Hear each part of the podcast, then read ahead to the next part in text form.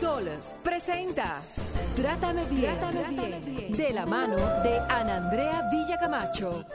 Trátame bien, trátame, bien, porque ya basta de silencios que duelen y matan. Trátame bien,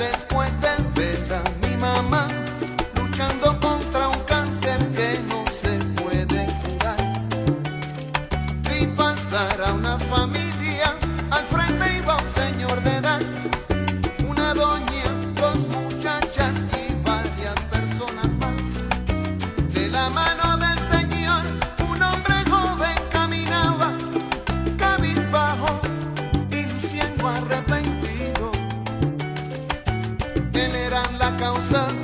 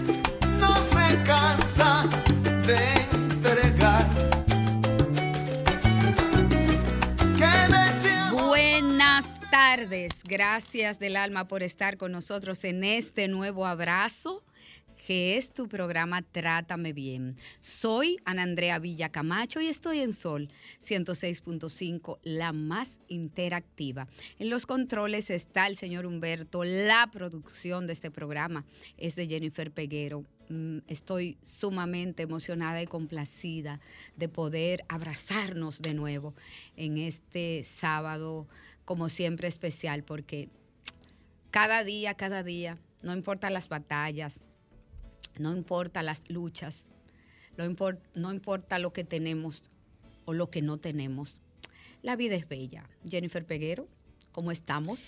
Yo estoy muy bien, gracias a Dios. Muy buenas tardes a toda la audiencia que nos sigue y nos escucha a través de Sol 106.5 a la más interactiva y a través de las redes sociales arroba Trátame Bien Radio. Es un placer para nosotros llegar a cada punto del país a través de nuestras diferentes frecuencias, que se las recordamos.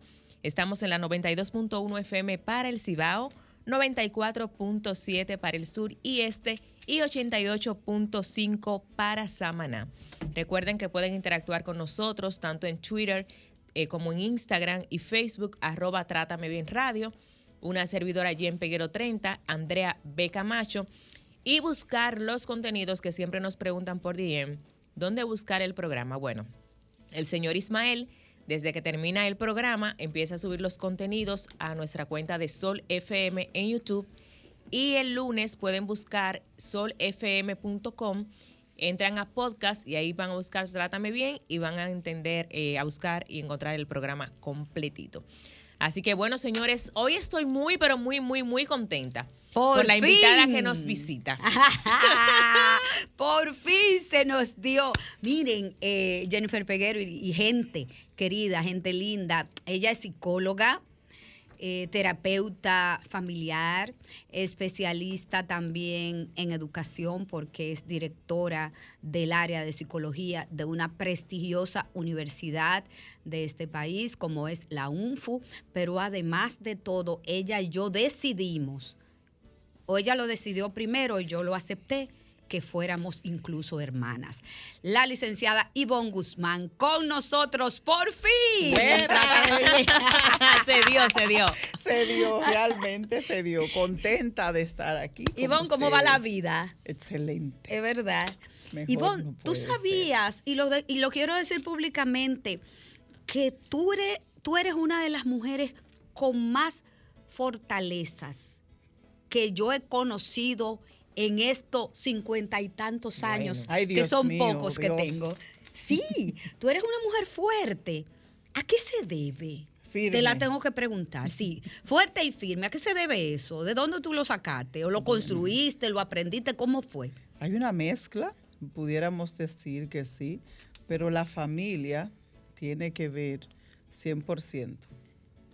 Yo, le, yo le voy a dar un 5, ¿verdad? Al entorno, al ambiente. La familia es la estructura. Mi familia es mi base, mi roca, mi fortaleza. Qué De ahí viene, de ahí viene tu formación, tus valores, tu firmeza y lo demás. Lo que eres Así es. eh, como hecho, madre, como esposa, como amiga, como educadora, sí. como psicóloga. Te diré un, un secreto a voces. Dale, pues. Tú llamas a mi casa y a mi casa materna, claro está, y tú, eh, la persona que toma el teléfono, tú dices, Ivonne, no es la madre de ella. El mismo tono. El Eh, mismo tenemos tono. el mismo tono de voz. Y tengo una madre y un padre que se enfocaron y se dedicaron a formar a sus hijos en un ambiente y en una época, vamos a decir, un poco compleja. Y es un producto, soy un producto de ellos. Y también tuve buenos profesores, porque no, no voy a decir que no, tuve muy buenos maestros en mi formación, tanto en básica, en media y en la universidad, profesores que amo todavía. Bien, contenta que vi que pusieron eh, unas imágenes y unos videos de mi estimada Soraya, ya en esta etapa de, de los máster. Eh, mucha gente buena. Oh, wow. El tema de hoy, Jennifer Peguero. Sí, justamente que estamos hablando de la familia, de la importancia de la educación. En este programa, esta servidora ha aprendido muchísimo sobre lo que es la crianza positiva y sobre los buenos tratos. Y para el público también que nos escucha es sumamente importante aterrizar estos temas. Y vimos un artículo de Ivonne sumamente interesante que hablaba de cuándo la crianza es permisiva. ¿Cómo identificar entonces eso? Ese es nuestro tema de hoy. ¿Cuándo la crianza es permisiva? Vamos a, educar a las familias en el día de hoy. Sí, porque mucha gente, eh, a propósito de lo que dice Jen Peguero, eh, no sabemos cuándo estamos eh, actuando o teniendo un estilo de crianza permisivo. Eso no lo vemos. ¿Qué es eso? ¿A, a qué llamamos, bueno, un, est- un- un estilo de crianza sano, Positiva. positivo versus un estilo de crianza permisivo. Es que esa es la verdadera motivación de escribir el, el artículo. Eso fue lo que te motivó. Claro, claro que sí. Oh my God, dale para allá. A veces recibimos en la consulta a los padres que vienen con situaciones, eh, ya sea académica de los hijos, a nivel emocional, o las demandas, las quejas. Y cuando uno hace la exploración, uno se da cuenta de que el estilo de crianza que están utilizando no es el más asertivo, según la etapa en la que se encuentra su hijo.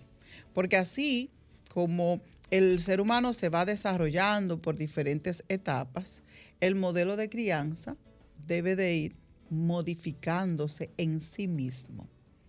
No vamos a decir que el permisivo es malo 100%.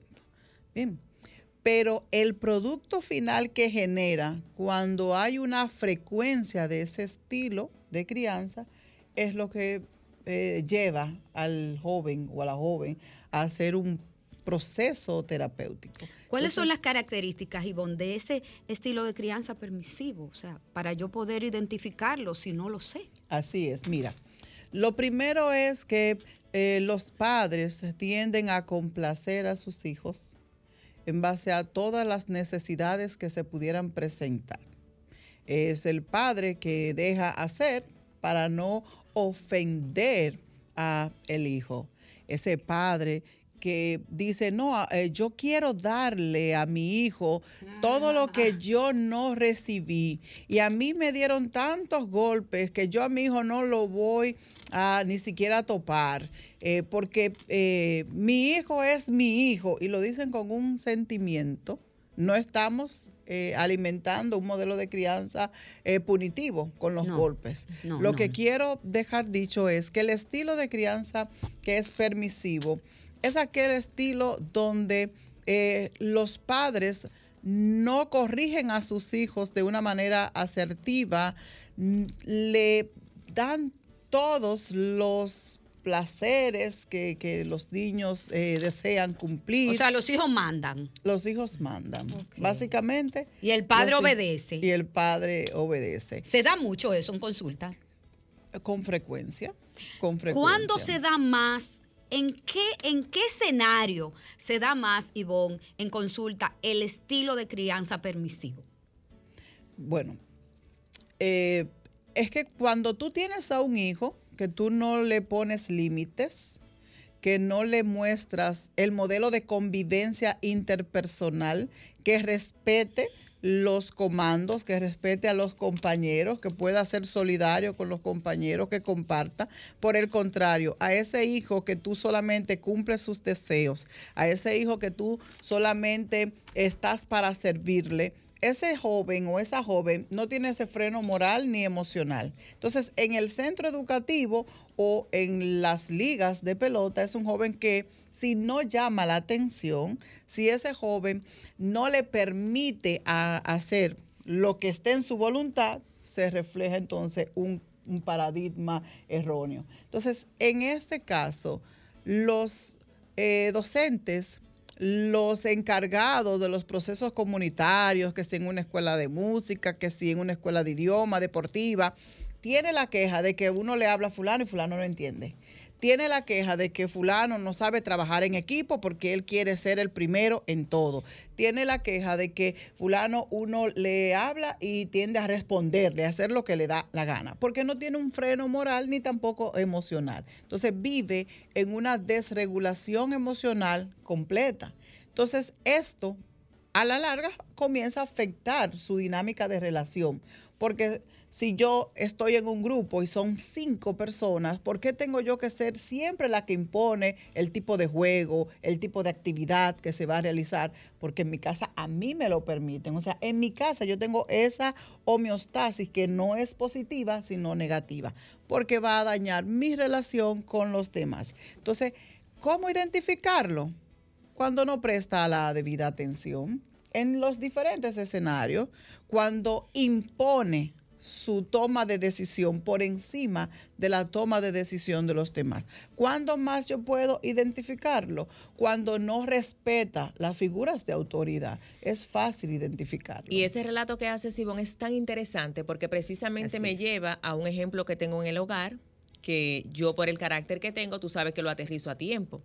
Pero cuando ese muchacho agarra ese control, que pone lo que él quiera solamente, y cuando yo atino a cambiar de programa, entonces él se molesta.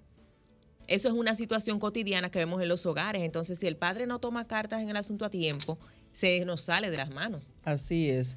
Y que tú, es importante eh, educar con firmeza, amor y disciplina. Se puede Pero educar con amor y firmeza, dice, Se puede educar con amor y Repite disciplina. eso, Con firmeza. Repite eso, Ivonne. Porque muchas veces los padres eh, entienden que amar a su hijo es dejar que haga lo que le da su gana. No, usted debe educar con amor, disciplina y con firmeza. O sea, si yo te estoy diciendo que tú apagues el televisor, apágalo. Porque yo soy la figura de autoridad frente a ti. Entonces, considerar esas etapas por las cuales va desarrollándose un individuo, que si la infancia, que si la niñez, que si la adolescencia, de ir mano a mano con ese proceso de crianza y no dejarte suelto a lo que tú quieras para que no te hieran tus sentimientos. Si te quitamos el celular, te lo quitamos. Brincas, saltas o patalea, te lo quitamos. Hay una causa por qué se te quitó. Ahora, a ese adolescente, después de tener ocho años, dejándolo hacer lo que le da la gana.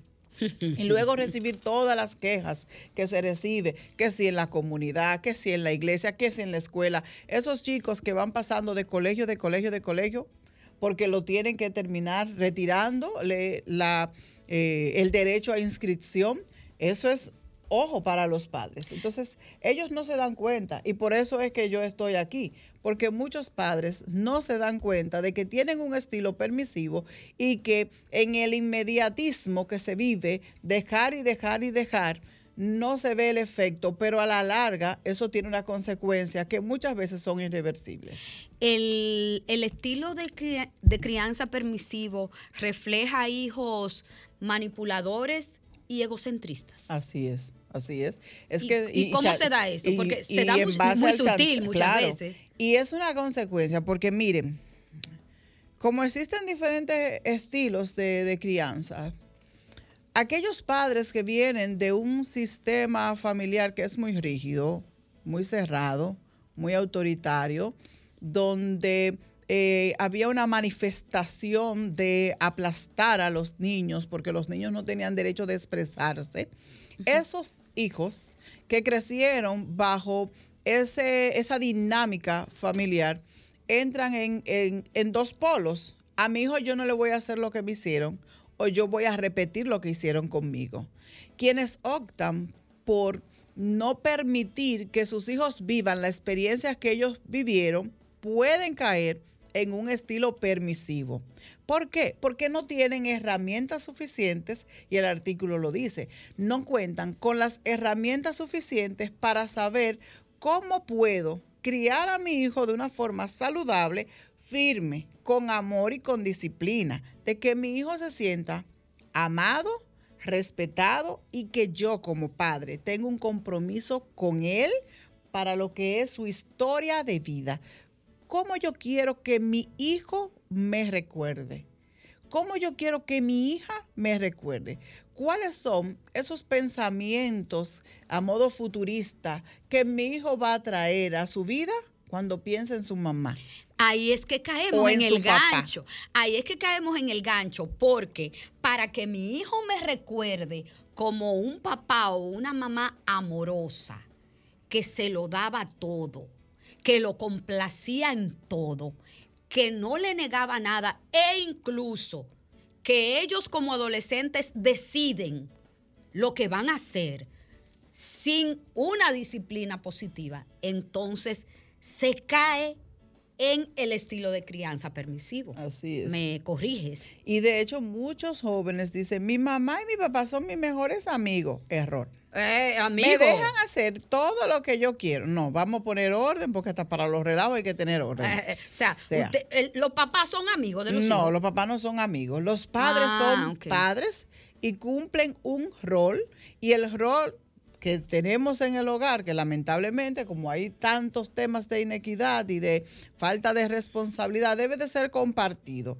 Si en mi caso particular yo no estoy laborando y mi rol en ese momento es ser la doméstica de mi hogar, Bien, y criar a mi hijo y sentarme a hacer las tareas porque hay un acuerdo que se ha realizado en base a eso. No es que hay una imposición en esto. Entonces ahí yo tengo que jugar el rol con mi hijo. Si yo estoy trabajando y mi pareja también está trabajando, tengo que buscarle las estrategias y las herramientas para que mi hijo en ese tiempo que no está compartiendo con nosotros de forma física pueda ocupar su tiempo de una forma asertiva.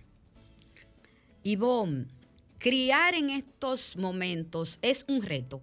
Eres- un retazo. Así es. Porque antes no habían tablets, no habían redes sociales. Es que ahora no estamos que- criando solos. Ah, ¿y cómo es?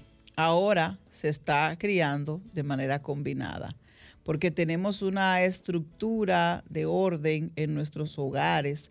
Yo me imagino que el hijo de, de que soy seguidora, ¿verdad? Eh, El, el hijo- tiene, tiene compañeritos que los padres le permiten hacer de todo y que él le cuestiona. A mí mi hijo, ¿verdad? Hijo de dos psicólogos, no cuestiona. ¿Y por qué yo no puedo? Algo sencillo. ¿Y por qué yo no me puedo bañar en el aguacero? Si todos los otros amiguitos se bañan en el aguacero, porque hay hoyos en esa calle y los padres no se dan cuenta de que los niños están bañándose en el aguacero. Mentira, ellos saben. Pero yo le digo, ¿por qué hay muchos hoyos? Hay niños que han perdido la vida en esos aguaceros con la cantidad de inundaciones. ¿Y qué responde? Y cuestiona porque hay otros niños que se le Sí, sí, permiten. sí. Bien. ¿Y queda él satisfecho con esa eh, Mm. explicación? Bueno, yo te puedo decir que no queda satisfecho, pero queda tranquilo. Porque hay un sentido de que yo te cuido yo te, y yo te protejo. Exactamente, ese sentido de protección Sí. que sienten. Tengo muchas quejas de madres, de adolescentes que simplemente dicen, mi hijo no me obedece. Mi hijo no me obedece, no quiere hablar conmigo, no sé qué hacer y bueno, Lo solté. eh, lo solté porque mi hijo no me obedece. ¿Qué tú le tienes que decir a esas, a esas mamás y a esos papás? que vayan a terapia. Le vayan. tengo que decir, claro, que vayan a terapia. Porque yo como madre asumo que no puedo controlar a mi hijo, a mi hija, estoy demostrando que no tengo las competencias y necesito que me generen esas competencias porque tal vez están ahí ocultas, pero yo no he podido administrarlas. Los adolescentes tienen un patrón, vamos a decir, de inestabilidad que se genera por aquello que está en su entorno. Como tú decías hace un momentito, o sea, los chicos se sientan con una tablet, con un celular y muchas veces los padres no se dan cuenta de qué está pasando por esa vida cibernética de su hijo o de su hija. Entonces va tomando más poder y más control en las tomas de las decisiones de los padres. Pero yo como madre o como padre tengo que saber administrarle esa tablet, saber utilizar el recurso de, mira, este celular, esta tablet, tú la vas a utilizar cuando logremos llegar a un acuerdo y sentarse a hacer los acuerdos, porque con los adolescentes no, se, no, no funciona la imposición, no, no, fun- no funciona lo punitivo, no. Y soltarlo en banda tampoco. Y soltarlo en banda tampoco, porque lo está tirando a la sociedad. Entonces, cuando usted ve que su hijo, desde pequeñito, eh, siempre busca conductas eh, que son de riesgo, siempre eh, te reta, te, te responde, eh, se va de la casa y no te dice para dónde va, prefiere estar con sus grupos de iguales, con, con aquellos amiguitos que también son tremendos, hay que poner atención a eso. Y cuando se llega a la adolescencia, que también es una de las etapas que representan el mayor reto para la vida de cualquier ser humano, no es que la adolescencia es mala, no, es que tiene mayores retos, porque el joven o la joven comienza a identificar de que ya no es niño y que va caminando hacia una vida más adulta, donde hay mayor responsabilidad. Y esto además entra con la crisis de confusión que se puede dar a nivel moral. Mi papá me corrige porque me quiere, porque no me quiere, porque me quita, porque me pone, porque no me hace caso. El padre permisivo también es aquel padre que de manera indulgente suelta a su hijo, no le hace caso y solamente se convierte tal vez en un proveedor. Y eso va lacerando la autoestima, el autoconcepto, y va a mordear ese carácter de manera negativa y el temperamento entonces, que es esa organización básica de todo ser humano, se ve atrofiada. Ay, ay, ay, ay, ay. Señores, nos vamos un momentito a comerciales. Esto es Trátame bien, no le cambie.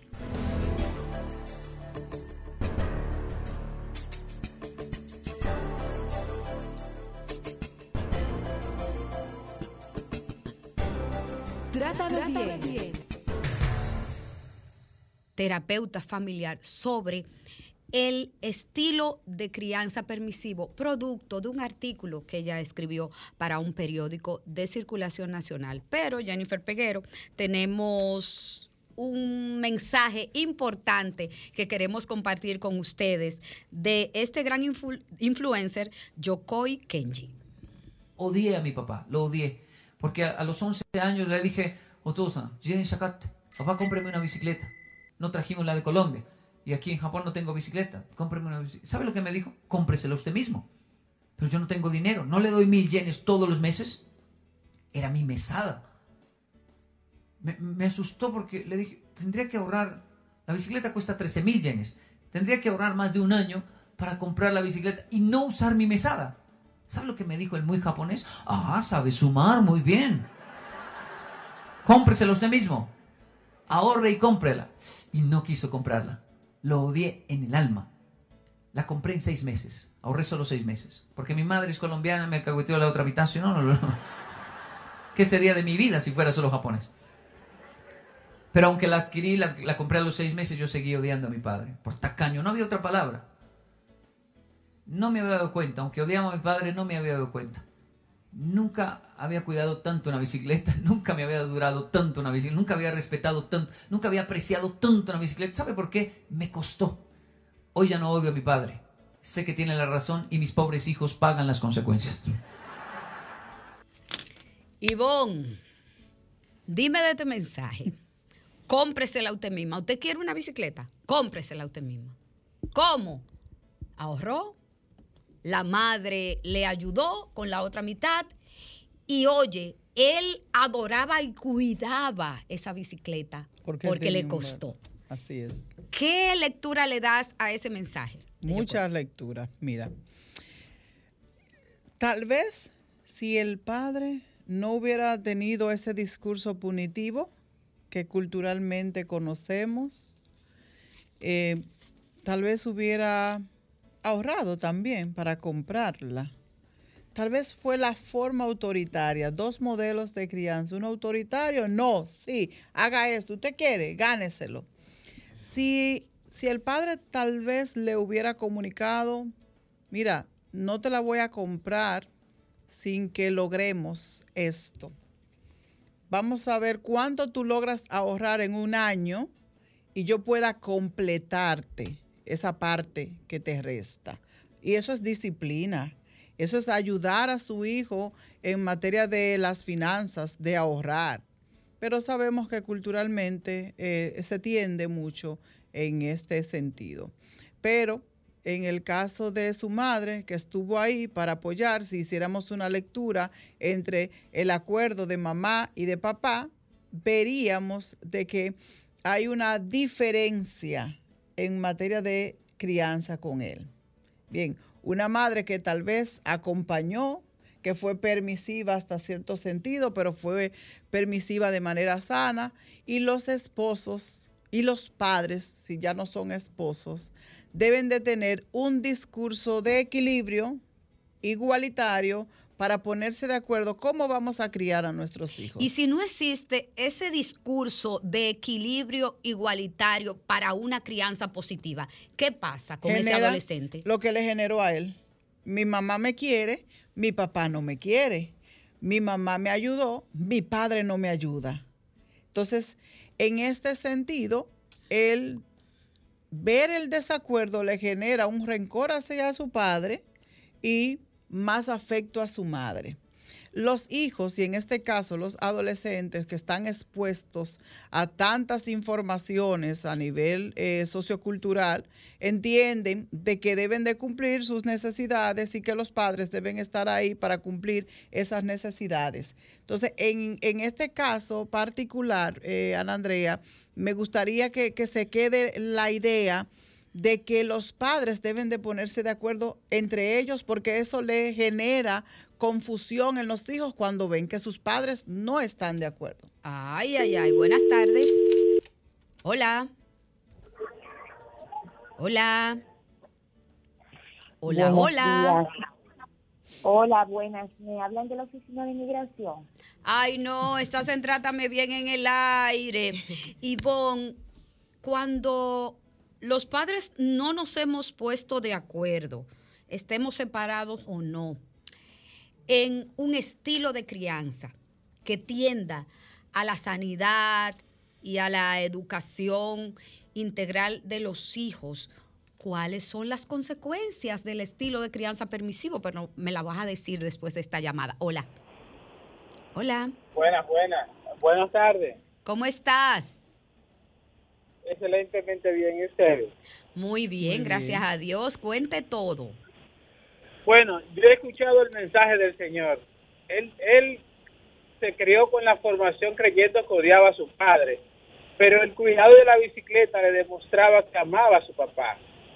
Y le explico, mis hijos tenían cada uno una bicicleta y por descuido dejaron la puerta de entrada abierta de, de la escalera que es donde se colocaban las bicicletas. Y les dije, no le compro más bicicleta. Y no se la compré y ya mis hijos son adultos. Muchas gracias. Gracias a ti. Ivonne, la, Sí, la pregunta, pregunta. mía y A que ahora la cierran la inquietud puerta. del Sí, ahora Ah, sí, la- no, ahora- sí, ahora claro. se pone el candado. Ahora sí, Sí. claro. Mira, es que cuando existen esas diferencias en el modelo de crianza de los hijos, le genera ciertas confusiones. Y la madurez que pueda tener ese adolescente, ese hijo, para asumir ese reto y ver y valorar de que hay un sentido de cuidado, de atención, de que hay una respuesta que se genera partiendo de cómo se puede o no cubrir ciertas necesidades para poder explicar el tema de- del video. Él asume que no ama a su padre, pero cuando su cerebro comienza a madurar, y él comienza entonces a jugar el rol de padre, él se da cuenta que hay ciertas correcciones en el modelo de crianza que utilizó su papá, que era por salud que el padre lo hacía, para generarle una enseñanza que tal vez si le hubiera dicho, no puedo comprártelo ahora, vamos a hacer un plan para comprártela más adelante, hubiera tenido un objetivo, un, resultado positivo y hubiera tenido su bicicleta. Entonces ahí es importante considerar. Tú sabes que a mí me, eh, en estos días, doña Iris, mi madre, que me crió, me decía, tú siempre fuiste una niña muy considerada. Y yo recuerdo que a mí se me enseñó que cuando se podía comprar solo un par de zapatos, ese era el par de zapatos que usted iba a tener Y que había que cuidar. y que había que cuidarlo y que las cosas se compraban cuando había la oportunidad. Y yo crecí entendiendo eso. Ah, y me enseñaron a trabajar desde los 12 años. Muchas gracias. Aló. Hola. Sí, buenas. ¿Cómo estás? Muy bien, gracias a Dios. Qué bueno, cuéntamelo todo. Una o un testimonio, algo así. Sí. Yo me casé con mi esposo, él tenía un hijo, ya de siete años. Entonces, luego, pues, tuve, yo tuve más hijos, tuve tres, y fueron creciendo ahí, y, lo- y el muchacho tenía muy, muy mal comportamiento cuando el papá no estaba. O sea que cuando yo le decía algo de la conducta del muchacho, el, mi- el papá decía, ay, todos ustedes son iguales. O sea que eh, el caso es que no se sacó nada del muchacho porque él siguió y respetando, y respetándome a mí que era su madrastra y que no lo cuida, no lo trataba mal. Incluso quería tratarlo mejor que los míos porque siempre la gente habla de que cuando no son los hijos de uno, si uno lo corrige, le dice algo, es ah, porque no son hijos de ella. Y no fue así. Incluso hasta los vecinos, un vecino donde yo vivía que le habló con mi esposo y le dijo de la conducta del muchacho, que se me iba a andar, a veces eran las 11 de la noche, yo no sabía dónde estaba. Eh, al colegio eh, lo echaron del colegio porque no, no estudiaba, faltaba, me mandaban a decir que porque no lo enviaba al colegio y es que él se escapaba para otro lado. El caso es que eh, no se sacó nada del muchacho, no estudió, dejó los estudios, eh, buscó malas juntiñas por ahí.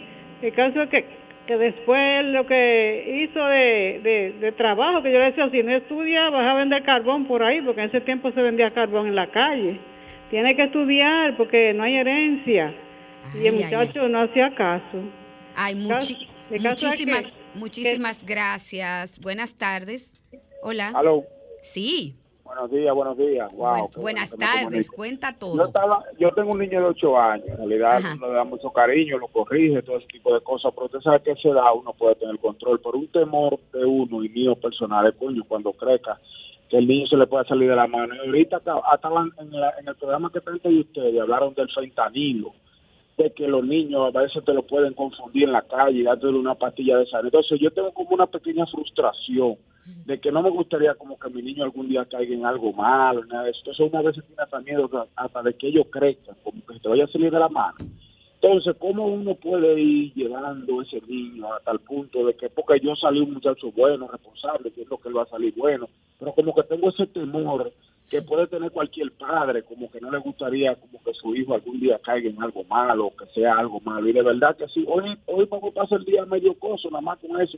Que hoy que en México cruzan con el fentanilo para Estados Unidos y ahora que están en Halloween se la confunden entre los dulces, esa pastilla, coño, eso sería algo duro, tú hacerle algo así a un niño, sabes que son abusadores, tú, de verdad que sí. Bueno, muchísimas gracias por compartir tu historia, Ivonne. Sí. Primera llamada, segunda llamada. Así es. Con en relación a la primera llamada, mira cómo el tema de los desacuerdos generó un producto que hoy la señora lamenta. Porque ella decía, yo a mi y al hijo de mi esposo lo vi como mi hijo y luego yo tuve tres hijos más y a él yo trataba de darle todo lo que fuera positivo, pero los desacuerdos entre él y su pareja no fueron lo, lo más saludable para Y él. ahí tuvieron las consecuencias. Así es. Buenas tardes, hola. Hello. Sí, bueno. Buenas tardes. Dale sin temor, dale sin temor. Te escuchamos. Qué programa más interesante. Muchas gracias. Yo tengo eh, dos hijos eh, adolescentes, pero yo siento que a veces yo quiero como corregir con amor y disciplina, pero como que mi esposa no, no hace lo mismo y es mucho más permisiva que yo. Entonces a veces yo siento como que eh, si ellos me vieran con malos ojos. porque yo soy el que le el que le hago frente cuando entiendo que algo no le conviene y se lo prohíbo entonces con ella como que sienten que tienen más facilidades para lograr su, sus objetivos Muchísimas gracias. Claro, si, si uno de los padres, yo como adolescente, hay uno que me complace en todo, Para ese que lado nunca me voy. dice que no, Para ese lado y me lo da todo. ¿Para dónde yo me voy? Para ese lado. Muchas gracias. Hola, buenas tardes. Sí, buenas tardes. Cuéntanos. Yo quiero, yo ando con mi niño ahora mismo, estamos yendo al programa y me gustaría un consejito porque yo lo quiero demasiado, pero él tiene dos actitudes. Ajá. Una cuando quiere algo y una cuando no quiere hacer algo. Es decir, la actitud cuando él quiere algo, alegre, complace, muy amigable, pero si yo lo voy a llevar al negocio de nosotros, a él no le gusta ir, entonces se pone guapo. Ay, ay, ay. Ivonne, Entonces, muchas gracias. Muchas gracias. Un saludo para ti y un abrazo para él. Ivonne le contesta casi, casi ya. Hola, buenas tardes. No me contestó lo del niño. Sí, ahora, vamos ahí, ahora vamos mismo, ahí. vamos para allá.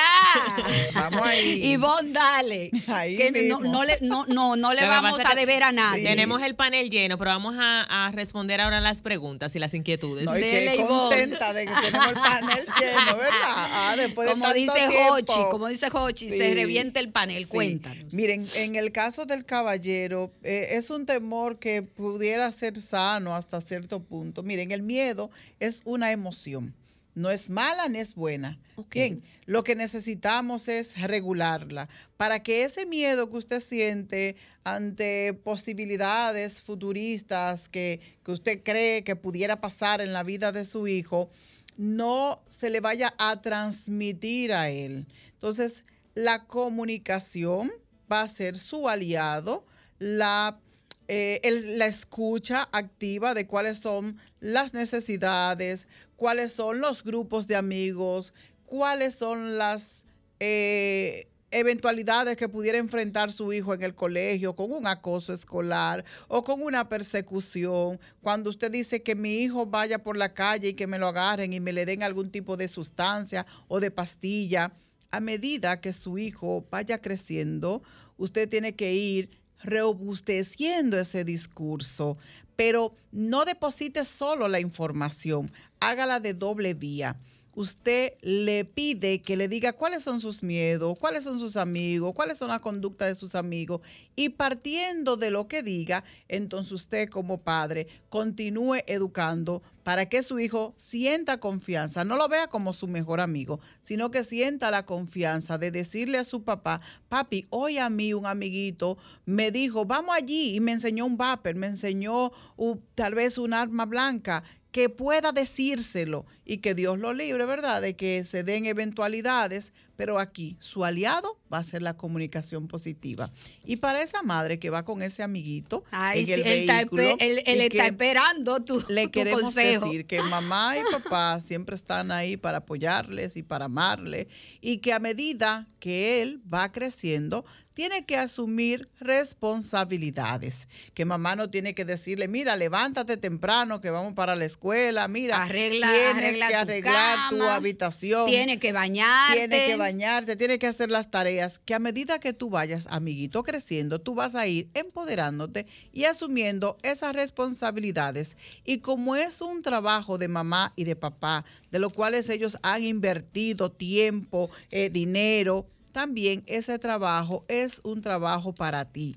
O sea, míralo como un paseíto, que te deleguen también responsabilidades de que tú puedas sacar copia o de que tú puedas eh, organizar algún material que se necesite organizar en ese trabajo y míralo como un espacio de ayudar y apoyar a mamá y a papá porque ellos están apoyándote a ti y tienes que devolverle. O sea, ver, que tú sepas, ¿verdad?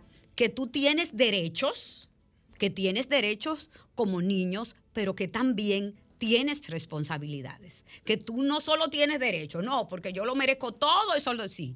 Es una combinación. Lo que llamaría yo, disque, un equilibrio. Sí, porque si sale con mamá está paseando y ¿dónde termina el paseo? En la oficina de papá. Entonces es verlo de manera positiva y que a medida que él va creciendo va a ir asumiendo otras responsabilidades. Cuando regresemos, Ivonne Guzmán le va a dar un consejito a los padres permisivos. No le cambie.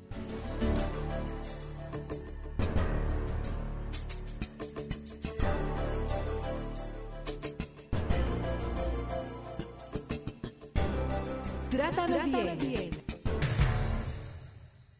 Trátame bien. Trátame bien.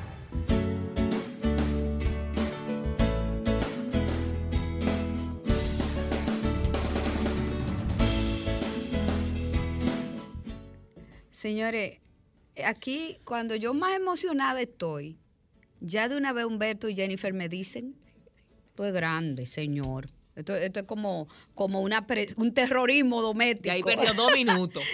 ¡Ay, Dios mío! Quejándose. Ivonne, ¿qué, hay- ¿qué tú le dices a los padres que tienen un estilo de crianza permisiva? Que te están escuchando en este momento. Mira, lo primero es eh, posicionarse. ¿En qué lugar estoy yo ahora mismo eh, con mi hijo? Identificar cuál es el estilo que estoy utilizando y hacer como una lista de cotejo. Cuando mi hijo me pide tal cosa, ¿se lo, se lo cedo? Sí. No le pongo, no le trazo normas, reglas para que pueda ir asumiendo eh, el, el rol de, de hijo, eh, un hijo sano, un hijo que básicamente está enfocado a vivir su etapa, su, su desarrollo. Cuando el padre logra identificar el estilo que tiene, entonces comenzamos bien. Luego de esto sería acercarse al ciclo en el que se encuentra su hijo.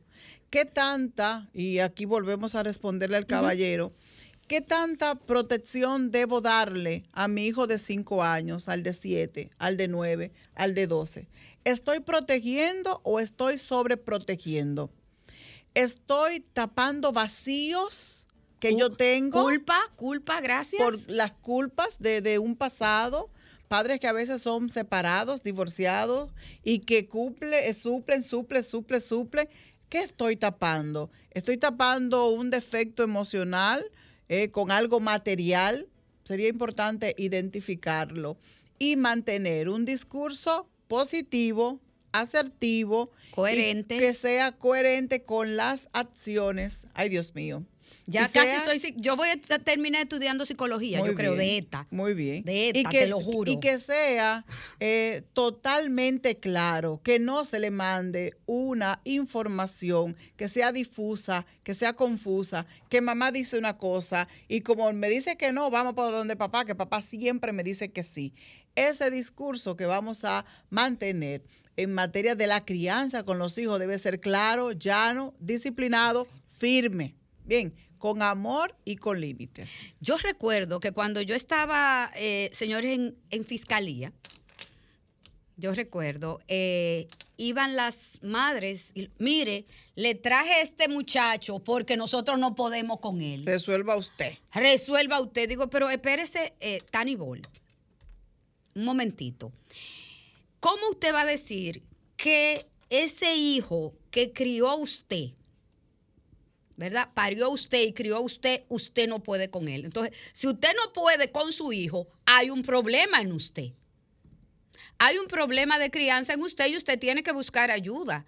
Porque si usted no busca ayuda cuando usted sabe que hay un problema y lo deja así, entonces las consecuencias en ese adulto mañana pueden ser muy terribles.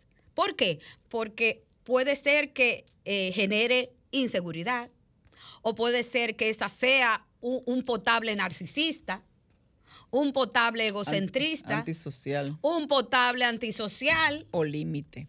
o límite. O sea, si yo- y, y también hay una cosa, Ivonne, si yo mismo como ser humano o misma como ser humano no tengo límites, yo no puedo pretender que mi- mis hijos los tengan. Así es. Niños ven, niños hacen. ¿Sí o no, es. Ivonne? Así es, así es.